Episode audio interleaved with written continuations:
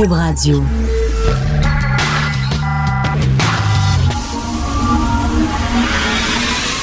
De 10 à 11. De 10 à 11. Richard Martineau. Politiquement incorrect. Cube Radio. Bienvenue à l'émission. Bon mardi. Est-ce qu'on peut déménager l'Halloween? On peut, tu sais, tu peux pas déménager Noël parce que, bon, Noël, c'est le 25 décembre. Ça a l'air que Jésus serait venu au monde le 25 décembre. Quoique, beaucoup d'historiens qui disent que c'est absolument faux. Mais bon, on s'est entendu. C'est sa date de naissance, 25 décembre. Tu peux pas niaiser avec ça. Pâques, tu peux pas niaiser avec ça parce que Pâques, c'est la résurrection. C'est trois jours après sa mort. Tu peux pas déplacer ça. L'Halloween, ça, ça célèbre l'anniversaire de personne. C'est pas un événement. On peut-tu déplacer ça quelque part en été? Pour que les enfants puissent se déguiser pour avoir du fun et pas avoir un maudit imperméable ou un manteau d'hiver par-dessus ou en dessous de leur déguisement. Euh, au lieu de faire ça le 31 octobre, ça pourrait être comme, comme jeu pour la mi-septembre, peut-être, fin août. Il me semble que les enfants auraient pas mal plus de fun parce qu'ils annoncent encore de la pluie. Il pleut tout le temps à l'Halloween. Alors, euh, voilà. Faisons une commission d'enquête là-dessus. Aujourd'hui, beaucoup de gens qui associent euh, à Trump parce que Scheer a décidé lui aussi de faire du média bashing et de s'en prendre aux médias. Puis là, il y a des gens qui disent ben oui, mais il fait comme Trump, le méchant Trump, les fake news, Trump qui attaque toujours les journalistes. Je vous pose une question. Regardez-moi bien dans les yeux et répondez-moi. Pensez-vous vraiment que Radio-Canada, ils sont objectifs lorsqu'ils parlent des conservateurs? Vraiment. Pensez-vous vraiment qu'ils font une job objective lorsqu'ils parlent des conservateurs? Lorsqu'ils ont parlé de Stephen Harper, est-ce que c'était le même traitement? Justin Trudeau d'un côté, Stephen Harper de l'autre. Ben non. N'importe qui qui regardait Radio-Canada pouvait le voir. Stephen Harper, c'était tout le temps Ouh, Stephen Harper, ouh. Et Justin, ah, Justin. C'était complaisant. Je me souviens d'une entrevue de la, la CBC de Justin Trudeau quand il venait d'être nommé, d'être élu premier ministre. Le gars mouillait littéralement dans ses culottes. L'animateur de la CBC, là, oh, Justin, il montrait des, des images quand Justin était tout petit avec son père Pierre Elliott, puis Pierre Elliott l'amenait au Parlement avec lui, puis là, c'était complaisant. Un gros blowjob sloppé, là, tu sais. C'était vraiment ça que la CBC faisait. Et Radio-Canada, je suis désolé, mais c'est sûr, rappelez-vous, quand Mario Dumont était en politique, il se présentait pour l'ADQ, puis là, l'ADQ montait. Ça montait, on le sentait, les sondages le disaient, ça montait, ça montait l'ADQ. Et là, Radio-Canada pognait les nerfs bien raides. Et là, il était sur le cas de Mario, mais tout le temps. Et j'ai croisé Mario ce matin dans les couloirs de LCN, on se parlait de ça. Mario disait, écoute, là, j'avais dans le fin fond de la campagne d'un comté complètement perdu, j'avais un député qui faisait un point de presse, Radio-Canada était là il a envoyé un journaliste. Il dit TVA pouvait pas faire ça. TVA pouvait pas envoyer un journaliste dans toutes les critiques de comté à chaque point de presse de chaque député. C'est impossible. Mais eux autres, ils allaient là. Puis là, ils attendaient. Là, il va certainement dire une niaiserie, le député de fin fond de la campagne, de Saint-Glinglin, de l'ADQ. Il va dire, là, il attendait. S'il disait pas de niaiserie, ben, il faisait rien. Il rappelait leur caméra, il s'en allait, puis il n'y a rien qui était diffusé. Il n'y avait pas de topo. Mais s'il disait une niaiserie, il ouvrait le téléjournal avec ça. Et comme Mario Dumont dit, là, les gens me disaient, il est bien niaiseux, ton député. Et là, Mario disait, mais écoutez, là, si on envoyait des équipes dans chaque parti, dans chaque comté, dans chaque... Il y, a, des députés, des fois, tu sais, ils commencent, ils sont pas super bons. Ils bon, puis t'es envoies. Si on envoyait des journalistes dans chaque comté, couvrir chaque point de presse de chaque député, il y en aurait des niaiseries. On en sortirait des niaiseries, mais c'était comme, on dirait c'était rien que l'ADQ qui disait des niaiseries. Ça, c'était Radio-Canada. Puis on s'entend, on le sait, l'objectivité en journalisme, ça n'existe pas. Au moins, les commentateurs, c'est clair. Regarde, on est, on est subjectif. Vous êtes d'accord, vous n'êtes pas d'accord, mais c'est subjectif. Parce que la façon, tu beau vouloir être objectif, entre guillemets la façon dont tu fais ton montage, la façon dont tu fais ta voix off. Euh, moi, je garde tel intervenant, je rejette tel, tel, autre intervenant. On est allé filmer, il dit pas ce que je voulais entendre. Alors, écoute, ça passera pas dans le reportage. On jette ça dans les poubelles. Euh, ça sera pas dans le reportage fini. La façon de tes choix que tu fais, je vais interviewer telle et telle personne parce que je sais qu'ils vont me dire telle et telle affaire. Tu fais un reportage sur Stephen Harper Ben là, tu vas aller interviewer des gens qui disent que Stephen Harper, c'est le démon. Tu n'iras pas interviewer des gens qui disent, ben non, Stephen Harper a fait des bonnes affaires dans tel et tel dossier. Ben non, c'est pas bon. Là, tu vas faire un reportage, les gens vont regarder ça, ils vont dire, oh, Stephen Harper, c'est le démon.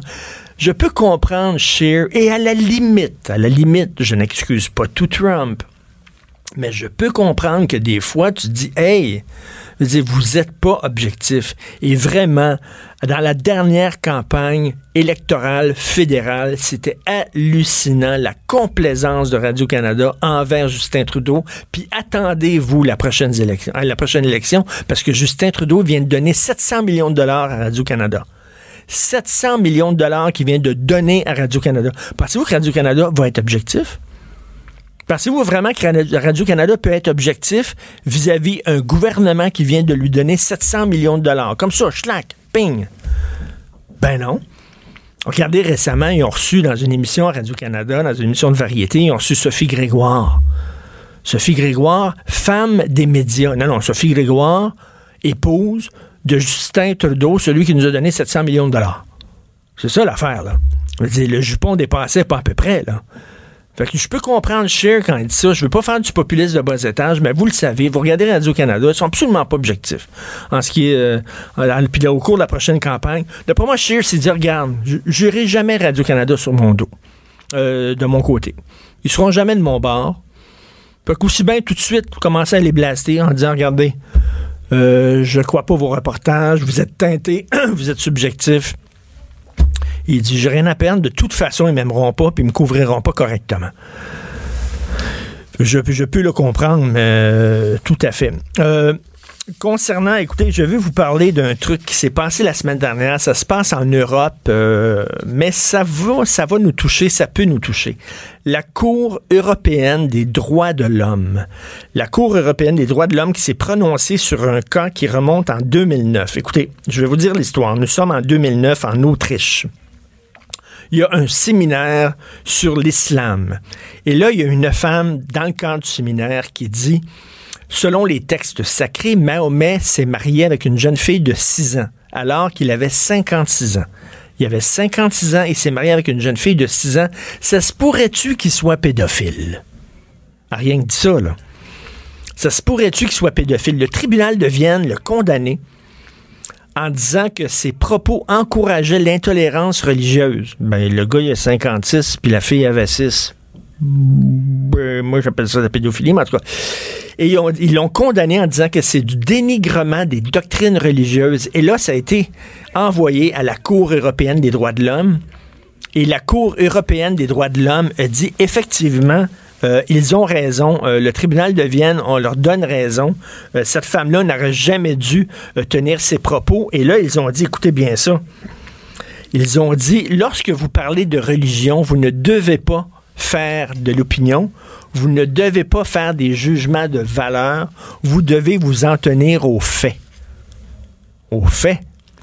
La religion, les faits. Il n'y a, pas de fait objectif dans la religion, allô? Le buisson ardent, c'est un fait. L'arche de Noé, c'est un fait.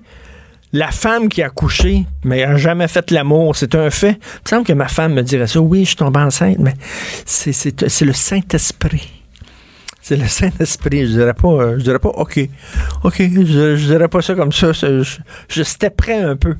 Les faits alors là, évidemment, là, ça veut dire que, écoutez, vous avez plus le droit de critiquer les religions, de poser des questions ou même de rire de la religion parce que ça va être pris comme de l'encouragement à l'intolérance religieuse. Ça, ça veut dire, parce que ça, ça va faire préséance, Ça, ça veut dire que les caricatures qu'on voyait dans Charlie Hebdo, qui se moquaient, oui, de l'islam, mais aussi de la religion catholique, on ne pourra plus, là.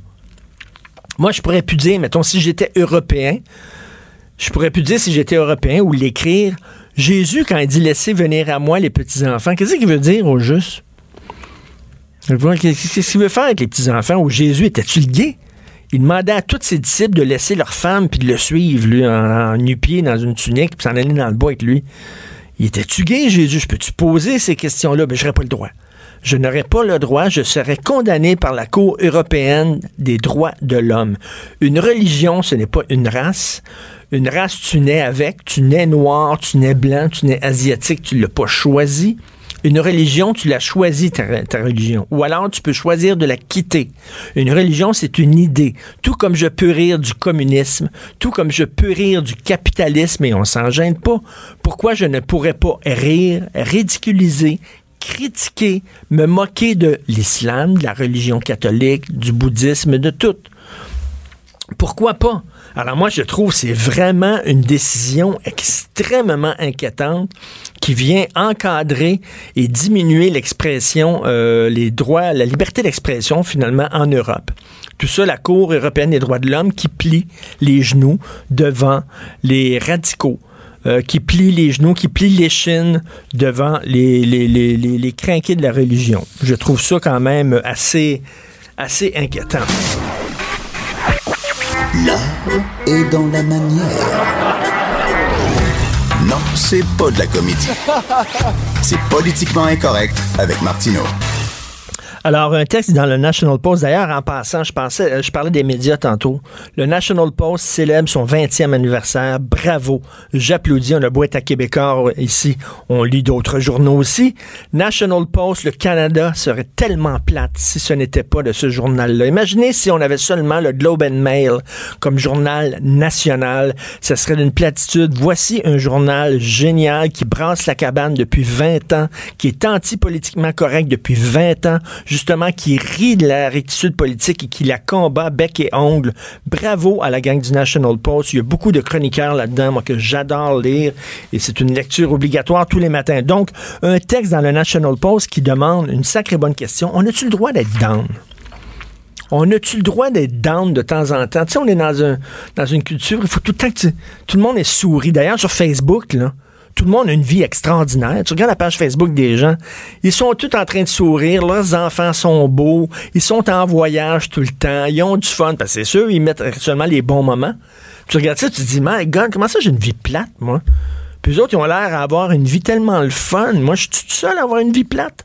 Parce qu'on a fait un sondage auprès de 1500 Canadiens. 41% des Canadiens disent qu'ils sont anxieux, ils ont des problèmes d'anxiété. Puis un tiers des Canadiens, 30% ont pris des antidépresseurs.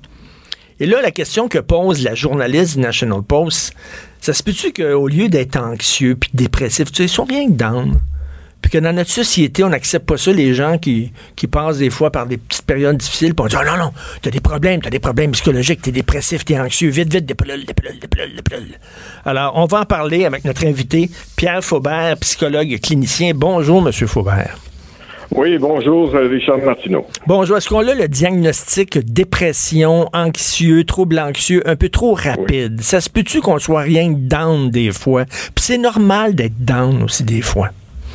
Absolument. Euh, et, puis, je pense qu'il y a une, erreur dans ce sondage-là.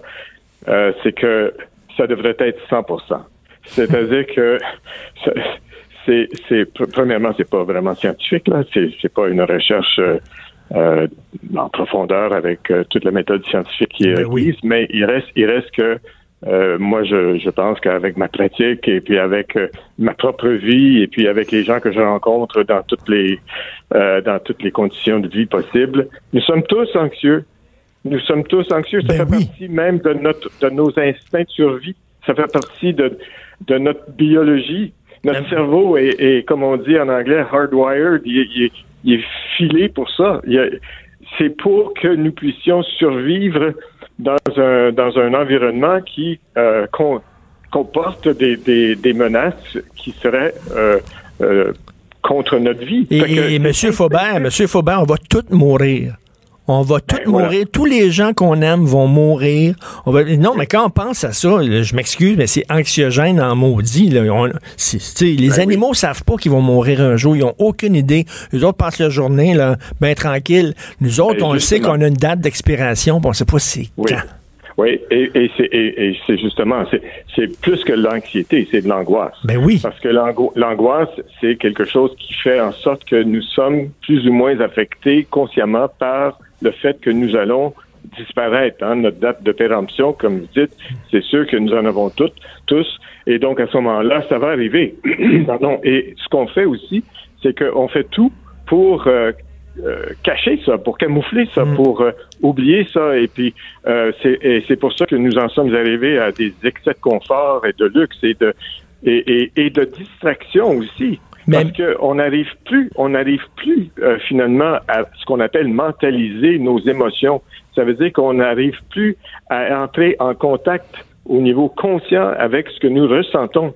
Alors finalement, dès que nous ressentons quelque chose de désagréable, j'aime pas l'expression négative parce que euh, il n'y a pas d'émotions négatives, il n'y a pas d'émotions positives, sont sont toutes là pour nous euh, pour nous donner un message. Mais c'est normal qu'on soit qu'on soit down, qu'on soit des fois stressé parce que la vie est stressante. La vie est très stressante et c'est normal qu'à un moment donné, les médecins qui disent Ah, tu es dépressif, on va te donner des pilules. Regardez, regardez par exemple, j'ai un exemple, M. Faubert. le, deuil. Le deuil est une expérience extrêmement éprouvante, une des choses les plus difficiles à vivre. Mais, mettons, là, si tu es marié, ta femme meurt, si après deux semaines, tu as encore de la peine, les gens vont dire, ben voyons, voyons, reprends-toi, là, tu sais, vois la lumière au bout du tunnel. On veut que les gens vivent leur deuil maintenant rapidement. Après trois jours, pense à autre chose. Ah oui. Oui, oui, oui. Tourne la page. Il y a même, il y a même dans le nouveau euh, manuel de diagnostic euh, de l'American Psychiatric Association, on, on, on, a, on a même, comment je dirais, euh, pathologisé le deuil dans le sens où ah oui. c'est pas normal, c'est pas normal. Mais, il faut voir que derrière, derrière euh, ces, ces, publications des, des, des, manuels diagnostiques, il y a beaucoup d'investissements des compagnies pharmaceutiques.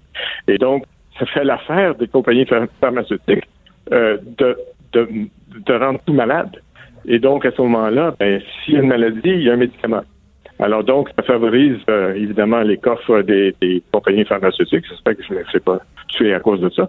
Mais ben, il reste que euh, il y, a, y, a, vraiment une espèce d'équation. Maladie, remède. Euh, et remède chimique. Donc, ça veut dire que l'être humain ne serait qu'une boule de réaction chimique. Mais il y a beaucoup plus profond que ça. Et moi, je pense que l'anxiété se situe dans un entre-deux. L'entre-deux de quoi? L'entre-deux du conscient et de l'inconscient.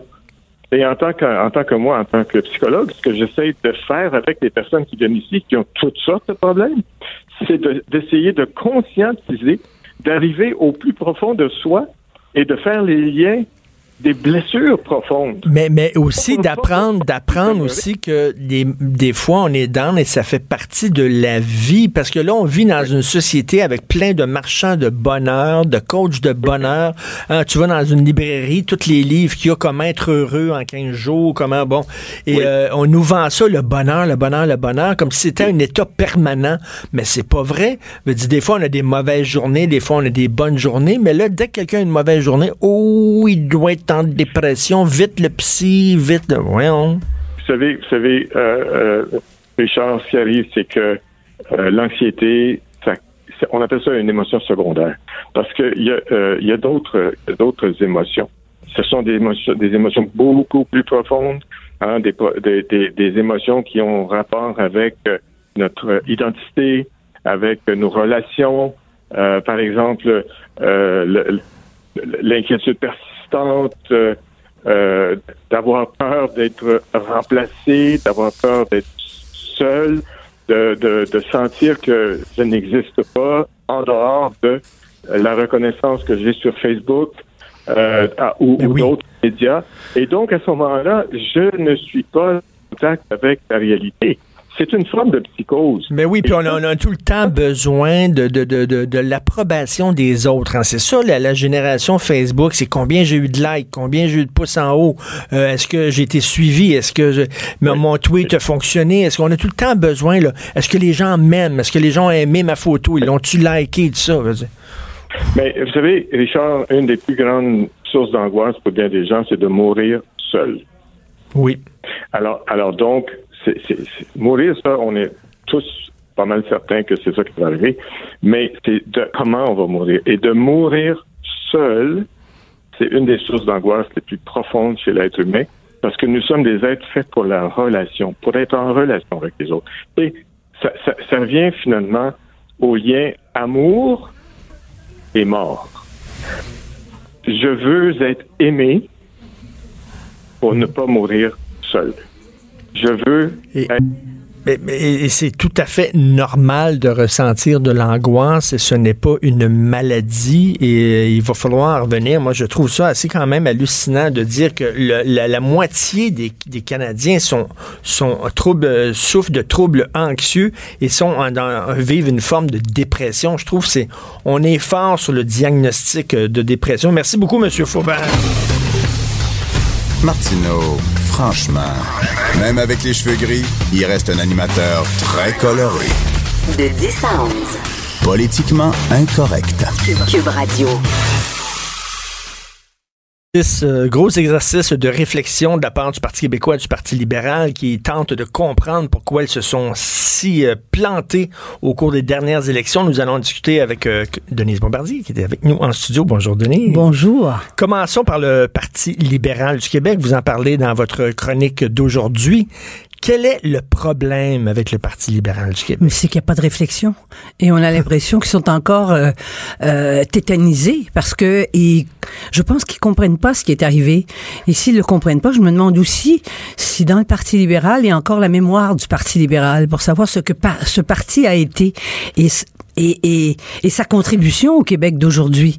Parce que c'est pas possible euh, de voir Monsieur Arcan, comme je dis, qui, est un, qui a toujours été un homme discret et modeste, venir dire de façon presque cassante que c'était que le nationalisme économique, en fait que c'était que l'économie. C'est ce qui nous dit, ben si ça avait été que l'économie, les Québécois auraient, voté libéral, parce qu'on peut pas dire que les, que l'économie marche mal, au contraire. Ben non, Même- ça va bien. ben voilà, exactement. Donc, ils ont pas compris pourquoi ils ont été remerciés de façon aussi euh, dramatique et aussi spectaculaire. C'est un balayage. Hein? Et ils sont maintenant, comme je dis, ghettoisés à l'intérieur des, de- des circonscriptions qui ne sont que des circonscriptions euh, où la majorité des gens est anglophone ou allophone. Donc, Mais, pourquoi les francophones ne se reconnaissent plus dans le Parti libéral? Ils se reconnaissent pas à cause. Je pense que je pense que ce qui est arrivé, d'abord, il y a, il y a une sorte d'usure du pouvoir. Ils ont été au pouvoir longtemps. Bon, et quand Monsieur Couillard est arrivé, je pense qu'il a qu'il a que c'est lui qui a, qui- comme on dit au Québec, euh, qui a terminé le travail en à chaque fois qu'il parlait des francophones. Hmm? On sentait qu'il avait une sorte de de comment dire de retenue et qu'il parlait des francophones euh, comme s'ils étaient intolérants. Il disait pas les francophones sont intolérants, mais il disait on va créer une commission sur le racisme. C'est majeur. Il est obligé de retirer cette fameuse commission, n'est-ce pas, sur le racisme et, et l'islamophobie. Moi, je crois que fond, profondément, moi, je je l'ai pas rencontré. Je l'ai rencontré une fois où j'ai fait un portrait de lui. Je passais trois heures avec lui, mais avant qu'il soit élu. Moi, je crois que en l'observant, puis en ayant mon expérience de la politique, vous savez, Richard, je vais vous dire une chose. On arrive à un moment donné où l'expérience et la mémoire du passé nous permettent de comprendre des choses que les gens qui sont dans l'instant et dans l'immédiateté peuvent pas comprendre. Je crois que euh, Monsieur Couillard est antinationaliste et vraiment parce qu'il il est, il me fait penser, je veux dire, il y a des relents de, de Trudeau père. Trudeau père a toujours cru que le nationalisme québécois contenait à l'intérieur de son expression contenait le racisme. Il se souvenait que les Québécois avaient refusé d'aller à la Deuxième Guerre mondiale, mais il s'est souvenu que lui-même a été très, très, très, très nationaliste de droite à la fin des années 30 quand il était étudiant.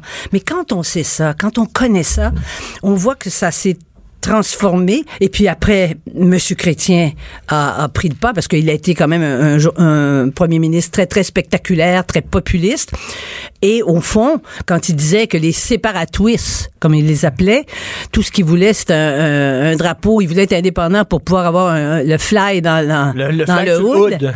Mais que, que disait-il? Pourquoi? Il disait pas ça des Canadiens anglais qui, qui, Mais- qui, qui, euh, qui avaient un pays. Mais même sur la scène provinciale, là, Robert Bourassa était beaucoup plus nationaliste Ah que mon ne Dieu, oui, l'était. mais il n'est pas beaucoup. Robert Bourassa était nationaliste au point où dans le sous-sol de M. Lévesque, au moment où, il a- où M. Lévesque a créé la Souveraineté Association. Il avait rencontré M. Lévesque dans son sous-sol à Outremont et M. Lévesque voulait le convaincre euh, de, de, de, de, de faire le saut et, euh, et il a envisagé de faire le saut. Mais Monsieur, Monsieur Bourassa était un nationaliste, un vrai nationaliste dans la tradition nationaliste, c'est sûr. Pendant que je vous ai, vous parlez de mémoire, j'aimerais vous entendre. Moi, je me souviens, j'étais dans mon auto lorsque j'avais entendu le fameux discours de Robert Bourassa au lendemain de la défaite de Meach qui disait, vous savez, le Québec, quoi qu'il arrive, le Québec est libre de Quoi son qu'on dise et quoi qu'on pense.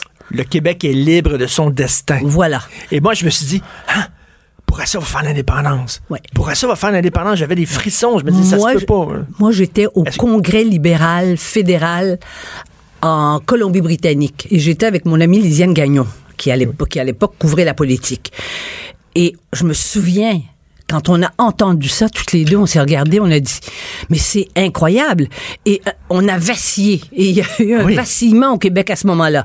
Eh bien, Monsieur Bourassa, compte tenu de son passé, de son entourage aussi, de sa famille aussi, je dirais, euh, je crois que il l'a pas fait. Mais, Mais il, il aurait toujours- pu, il aurait pu le faire. Ben, moi, j'ai toujours cru que Oui, il aurait pu le faire. le fantasme des Québécois, ce soit que ce, ce soit les libéraux qui fassent l'indépendance. C'est sûr. C'est co- c'est comme, vous savez, dans beaucoup de pays, c'est la...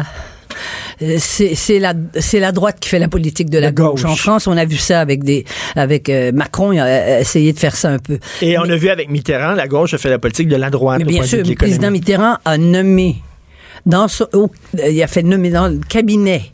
Hein, par son premier ministre, il a nommé des communistes et ça a tué le communisme.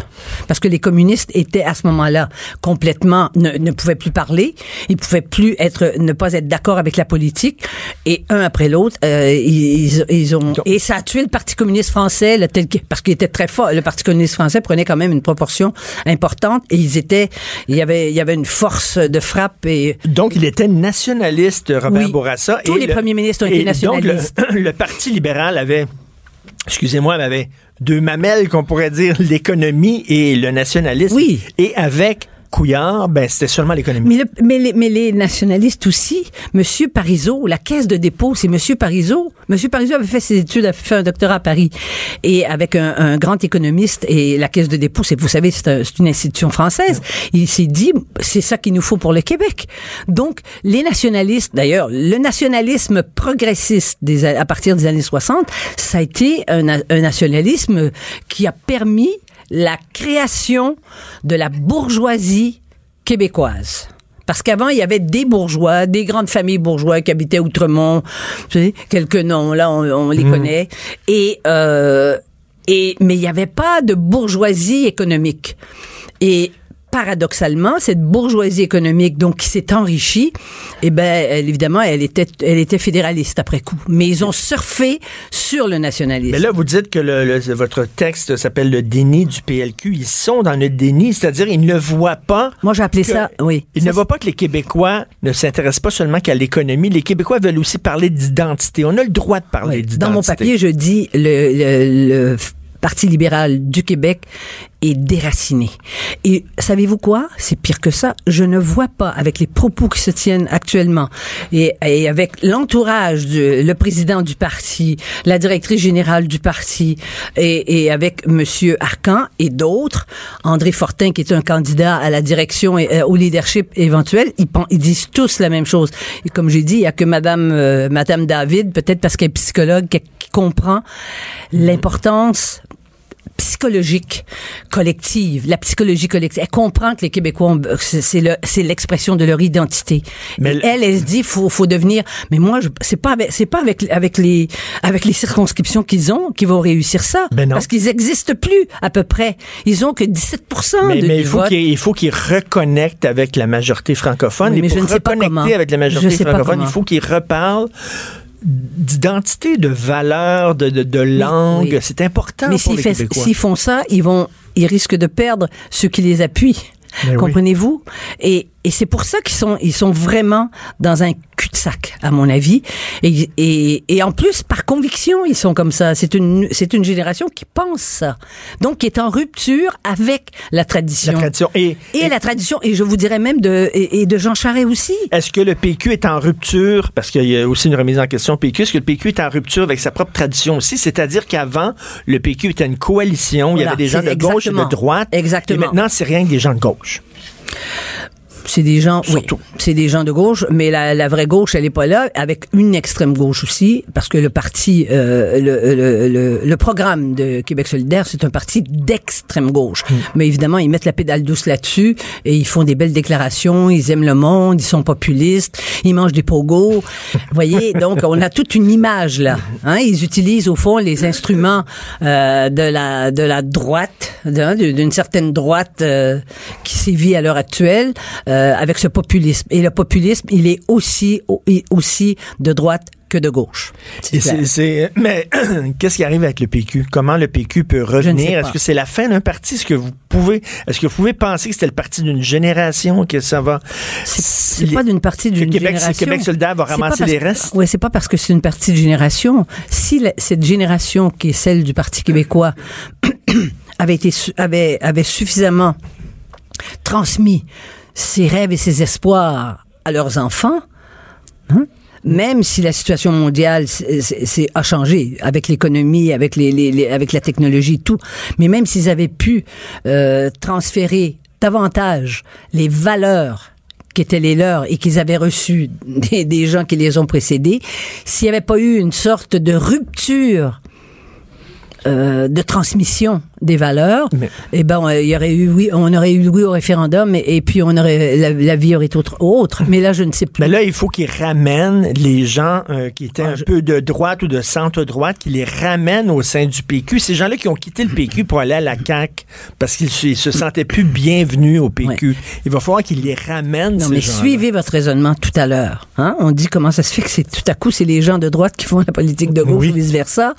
Eh ben, eh ben ça, ça va peut-être être la CAQ de Monsieur de Monsieur Legault qui lui était souverainiste puis qui a compris comme beaucoup de souverainistes qui voulaient pas il voulait pas mourir frustré et qui continuait de vouloir apporter quelque chose au Québec et qui a senti que la population, il faut de deux choses l'une, où on croit que la population, elle quand elle s'exprime, il faut en tenir compte, où on se dit, bah, de toute façon, on veut pas le pouvoir et on va essayer de plutôt de même si nos, nos, nos idées ne sont pas euh, populaires, on va co- Et- continuer de les passer. Et en terminant, pensez-vous que François Legault, à force de se frapper au un mur, qui est le mur Voilà. fédéral, le mur de. Justin Trudeau, qui va lui dire non, non, non, non, non, peut-être qu'il va redevenir souverainiste ou C'est quoi? c'est pas ça. C'est qu'il va falloir que les Québécois prennent conscience qu'il y a des choses qu'ils veulent. Hein? Ils veulent le contrôle de l'environnement. Bon, alors Monsieur, euh, tu sais, on peut, on pourrait résumer euh, Monsieur Trudeau, le Premier ministre actuel, on pourrait dire cause toujours mon lapin parce que lui, il cause. Oui. Puis il dit qu'il il dit qu'il est favorable. Puis après, ça il coûte des milliards pour, euh, pour vous voyez, sur le pipeline parce Acheter le qu'il veut avoir les votes de, de l'Ouest en même temps. Bon, donc il a une position qui est une position flottante. Hum? Il y avait des avant c'était des bio qui flottaient. Lui, euh, ses idées flottent sur les rivières qui descendent. Et puis au, à- au printemps, il y a des crues. Fait que là, il il, il a pas de il, il a pas de substance. Alors donc. Euh, c'est sûr qu'il va se frapper, mais si M. Legault, euh, par les refus qu'il va, que le gouvernement, son gouvernement va, va, va, va vivre, ben, c'est aux Québécois à décider ça. C'est ça, peut-être Mais qu'on va dire, ben là, pas- finalement, ouais. on a plus Mais moi, je ne suis pas dans la. pro-. Ouais, mais moi, je fais pas de projection. Ben, non. Parce que je regarde la situation et je trouve que partout, il y a des embûches. Partout, Mais c'est des. J'ai très hâte de voir les prochains chefs. Quel, qui va être le prochain chef du Parti libéral? Ça, c'est important. Et on parle Ça, c'est très, très important. Et qui va être le prochain chef du Parti québécois? Très hâte. Merci beaucoup, Denise. Et Ben, bonne me chance encore avec plaisir. votre livre. Ça a l'air que ça, ça marche bien. Ça, euh, au-delà de mes espérances. Excellent. Mais c'est un livre sur la mémoire, n'est-ce pas? C'est ça. Ça raconte aussi le Québec. Ben, merci beaucoup. Bonne chance aussi au lancement euh, en France qui est bientôt. Martino, le seul qui peut tourner à droite sur la rouge à Montréal. De 10 à 11. Politiquement incorrect. Mais c'est politiquement correct de l'écouter. On va parler de sexe maintenant. Ah, là, vous allez écouter. Ah, là, là, soudainement, là, on a votre attention. Ben oui, on vous connaît. Alors, euh, la Fédération des femmes du Québec a rompu avec sa tradition parce que longtemps, la Fédération des femmes du Québec disait que la prostitution était de l'exploitation des femmes. Là, il y a eu une rencontre générale extraordinaire euh, dimanche dernier et gros, coup de tonnerre, la Fédération des femmes du Québec qui dit, ben, qui reconnaît la prostitution comme un travail, c'est-à-dire, vous savez, c'est quoi le discours féministe de base? C'est c'est mon corps, il m'appartient, j'en fais ce que j'en veux. Alors, euh, la Fédération des femmes du Québec l'a reconnu que si une femme décide, euh, dans son âme et conscience, de vouloir faire de la prostitution pour ses raisons personnelles qui la regardent, ben voyons, c'est son choix. Nous allons parler avec euh, Rosalie qui est avec nous, travailleuse du sexe. Bonjour Rosalie. Oui, bonjour. Travailleuse du sexe ou ex-travailleuse du sexe, vous pratiquez toujours? Je pratique toujours, oui. OK. Euh, c'est pas toutes les femmes qui le font. Il y en a, il y en a qui sont des indépendantes, comme on dit, qui le font par choix, soit par plaisir, soit pour le fric, soit ça, ça, leur, ça les regarde. Mais on sait qu'il y a des filles qui le font parce qu'elles sont, sont forcées de le faire là, quand même. Oui, ben moi, j'appellerais pas ça du travail du sexe, j'appellerais plus ça de l'exploitation euh, ou du trafic humain. Parce que le travail du sexe, c'est vraiment quand on implique un consentement entre Oui. les deux parties. OK. euh, mais il y a des gens qui disent, je me souviens d'un texte de Pierre Foglia dans la presse qui avait dit, c'est pas une job comme une autre. Il dit, on me fera pas avaler ça. C'est pas vrai qu'une fille qui est dans un motel, qui reçoit 15 gars, un après l'autre, que c'est une job comme une autre. Lui, il était contre ça. Qu'est-ce que vous en pensez? Mais moi, je pense que c'est pas une job comme une autre parce qu'en ce moment, on est extrêmement stigmatisé, justement. Euh, nous, ce qu'on aimerait, c'est la normalisation de ça, euh, ce qui aiderait probablement avec les problèmes qu'on a avec le stigma, l'isolation. Euh, c'est ça. Dans le fond, euh, si ça peut être normalisé, je pense que ça peut être vu comme un métier. Parce que là, là, là, étant donné que c'est comme mal vu, illégal, euh, là, vous êtes obligé de vous cacher. Ça fait que, bon, vous êtes moins protégé, c'est ce que vous dites. Ça, ça- ça vous met en danger le fait d'être vouloir d'être caché et de pas le faire là, au grand jour. Tandis que si c'était normalisé, si on l'acceptait, euh, peut-être que là, vous pourriez vous organiser toute une gang de filles ensemble, euh, louer une maison, chacun votre chambre, ça serait organisé, vous seriez pas, tu- pas toute seule, vous seriez mieux protégé. Exactement, parce que c'est ça en ce moment, avoir euh, quelqu'un qui nous aide, mettons, à prendre des rendez-vous, etc., ça, c'est un crime. Quelqu'un qui nous aide, euh, mettons, à aller nous reconduire en quelque part, ça, c'est un crime. Donc, euh, tu sais, faut qu'on est obligé de se cacher parce qu'il faut qu'on cache nos collègues qui sont autour de nous, qui, dans le fond, tu sais, nous aident, nous exploitent ça, on les exploite ça. Ça, on, on, on, s'entraide pour, pour travailler, faire de l'argent comme tout le monde. Rosalie, toi, est-ce que tu te mets, mettons, un maximum de clients par jour? Est-ce que tu te dis, écoute, à- après 5, je suis plus capable? Euh, comment tu fonctionnes? Non, je fonctionne vraiment plus avec euh, le, le- la demande aussi, l'heure. Euh, Quand je dis, euh, mettons, à 6 heures du matin, ça se peut que je sois gratuit. Euh, sinon, non, j'ai pas, j'ai pas de chiffre particulier. Mais ça te tente pas d'avoir une job normale, entre guillemets? non, non. Pourquoi? Euh, parce que j'ai la liberté de faire ce que je veux. Euh, je j'ai pas de code vestimentaire, euh, j'ai pas j'ai pas besoin de, de plaire euh, à quelqu'un comme si j'étais serveuse. Euh, j'ai pas de patron, j'ai pas d'horaire, c'est moi qui fais mon horaire. J'ai pas envie de travailler, je travaille pas. Euh, comme cette semaine, je me remets d'un rhume, donc ça fait comme une semaine que j'ai pas travaillé. Fait que j'ai pu prendre du temps pour moi, puis euh, me concentrer sur mes études. J'ai pas besoin de m'inquiéter sur mon budget. Mais euh, c'est quand même c'est quand même dangereux là, parce que je sais pas est-ce que tu fais ça toi tu te déplaces euh, rencontrer les gars dans des chambres d'hôtel ou tu reçois chez toi? Euh, en ce moment, je me déplace. Tu te déplaces bon euh, tu sais tu, tu es toute seule euh, t'as-tu y a-tu quelqu'un qui peut euh, te qui peut te défendre? Parce que là tu rentres dans la chambre d'hôtel le gars il est peut-être tout seul puis là tu fermes la porte puis là il y a trois gars qui sortent des toilettes puis finalement ils sont quatre et tu sautes dessus euh, il y a quand même une notion de danger là assez hallucinante dans, ce- dans ce métier là C'est sûr, c'est sûr que oui, c'est sûr qu'il y a ce danger-là. C'est justement pour ça qu'on aimerait ça que ça soit décriminalisé. Mais non, je suis pas toute seule. Euh, S'il y a un problème, euh, j'ai quelqu'un qui peut me venir en aide. Je suis moi-même quand même armée, puis j'hésite pas à prendre euh, ma défense ou euh, sais, riposter quand on on essaie de pousser mes limites. Est-ce que toi, tu veux la décriminalisation, pas nécessairement la légalisation? C'est quoi la différence entre les deux? Ben, euh, je dis que c'est quand même assez abstrait. Je vais comparer ça à la légalisation du cannabis qu'on a pu voir en ce moment. C'est euh, c'est légal, c'est que tu peux pas euh, fumer dehors, tu peux pas faire pousser tes plantes. Fait que, Il y a hmm. vraiment comme un contrôle de l'État. Tandis que si c'était décriminalisé, euh, je pense que ça serait plus libre. Puis pense que ça serait bizarre aussi que l'État essaie de réguler comme ce qu'on fait avec nos corps. Il y, a, toujours eu de la, prostitution, c'est pour ça qu'on appelle ça le plus vieux métier du monde. Il va tout le temps en avoir. Est-ce que tu penses que les gens sont prêts au Québec? Parce que là, bon, on accepte la légalisation du pot. Est-ce que tu penses qu'à un moment donné, les gens vont être prêts à se dire, ben oui, regarde, on, va, on va euh, décriminaliser la prostitution. De toute façon, il y en a tout le temps. Euh, cessons d'être hypocrites. Puis bon, est-ce que tu penses qu'on va être prêts à un moment donné à faire ça? Absolument. Ben, moi, j'aimerais ça, en tout cas. J'espère qu'on est prêt. Euh, puis, en tout cas, je pense qu'on l'a vu en fait avec la FSU. Si on a pu changer ça, euh, ça faisait depuis 1966 que la FSU existe et que c'était comme ça pense qu'on vient de franchir un gros pas dans l'histoire euh, du travail du sexe. OK, il y a les gens qui disent, ben là, ce qu'il faudrait, c'est euh, peut-être laisser les, filles qui font ça tranquilles, mais euh, c'est-à-dire arrêter les clients, s'en prendre aux clients. Qu'est-ce que toi, t'en penses de ça? En, fait, c'est ça les lois qui sont en ce moment depuis 2013. c'est pas illégal de vendre des services sexuels c'est illégal d'en acheter ou d'en solliciter, par contre. Attends, c'est bizarre, ça. Mettons, euh, moi, j'aurais le droit de te vendre du chocolat, mais toi, tu n'as pas le droit de m'en acheter. C'est un, un, peu bizarre. Oui, exactement. Ce que ça fait, c'est que nos clients se sentent pas en sécurité. Puis, je les comprends un petit peu parce que il y en a eu aussi des cas juste à Montréal. Euh, le client arrive dans un appartement, il donne l'argent, finalement, mais ben, c'est pas une période, c'est une policière. Ben oui. Euh, si si le, le, client peut nous faire confiance, on pourrait plus lui faire confiance. Euh, je pense que ça réduit les dangers, euh, la méfiance.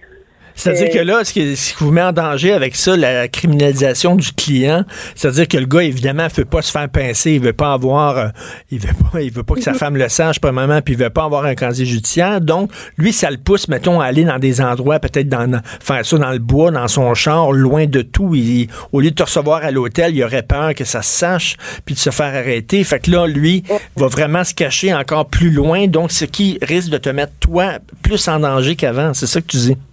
Oui, c'est ça. Ben, c'est sûr. Euh, je veux dire, euh, il y en a eu des, j'en ai déjà eu des demandes. Euh, on peut-tu pas aller à l'hôtel parce qu'il y a des gens qui pourraient me reconnaître? Mais je m'excuse, mais je n'irai pas dans le fond d'un, d'un rang dans ton auto. Hmm. je pense qu'il y a un minimum de classe. On est quand même des êtres humains. Puis, c'est ça. Je pense qu'on on mérite la sécurité. Mais toi, là, euh, je sais pas, tu as, l'air d'avoir une voix jeune, euh, Rosalie. Euh, oui, T'as quel âge? 22 ans. 22 ans. OK. Si jamais à un moment donné, tu as, une fille, est-ce que tu souhaiterais ça pour ta fille? Si ta fille te disait, maman, finalement, je vais être travailleuse du sexe, est-ce que tu serais, tu serais découragée? Je serais pas découragée. Euh, sauf que je, je pense que je l'encouragerais à prendre le contrôle de son corps. personnellement, moi, quand j'ai commencé, euh, j'ai eu plus confiance en moi. Euh, j'ai euh, j'ai appris à m'affirmer. J'ai appris j'ai appris que j'avais en fait des habiletés comme en, communication, en négociation, beaucoup de résilience. est-ce que tu fais ça, tu sais, le, le, cliché, la fille qui devient prostituée parce qu'elle a été abusée quand elle était jeune, elle est complètement frostée, elle est tout le temps sans dope, elle a une, une enfance de merde. Est-ce que c'est ton profil à toi? Non, c'est pas mon profil à moi, puis c'est pas le profil de la majorité des travailleurs que je connais, puis j'en connais au moins comme une bonne centaine. Qui toi, à un moment donné, c'est un choix, te dire, regarde, il faut que je travaille, je vais me faire de l'argent. J'ai-tu vraiment envie d'aller euh, chez McDo flipper des boulettes, d'aller à telle place? tu as regardé ça froidement, puis tu as dit non, c'est ce, vraiment cette option-là que je vais choisir. Oui, ben, euh, c'est un peu ça qui est arrivé. Je connaissais, j'avais une amie dans l'industrie elle m'en a parlé un petit peu. Moi, j'avais un travail, euh, on va dire, euh, conventionnel. Euh, fait que j'ai essayé un soir, juste une fois. Puis, euh, tu sais, je peux me tomber en amour avec la liberté que ça peut me donner. La liberté, il y, a certaines filles qui diraient au contraire, c'est de l'exploitation, c'est tout sauf la liberté. L'exploitation, c'est pas du travail du sexe. Et euh, c'est quoi tes clients, le profil d'un client? As-tu des couples? As-tu des hommes mariés? C'est-tu euh, le, le, le mononcle cochon? C'est quoi? C'est quel genre de client que t'as? C'est-tu vrai qu'il y a des gars qui payent rien que pour parler, rien que pour jaser avec toi? Ça, c'est un cliché, je le crois pas deux minutes. C'est euh, oui, en fait, ben oui, ça arrive. Puis je pense que même encore plus les danseuses pourront en témoigner. la majorité de leurs clients, ils s'assoient puis ils jasent. oui, parce que je pense qu'il y a aussi là-dedans une recherche de se faire rassurer, de se faire apprécier. Euh, souvent, c'est vraiment ça qu'ils cherchent. C'est sûr que oui, il y a plusieurs profils, mais non, il n'y a, pas plus de mon oncle cochon qu'un homme d'affaires. Merci Rosalie, merci, fais attention à toi. Cube Radio.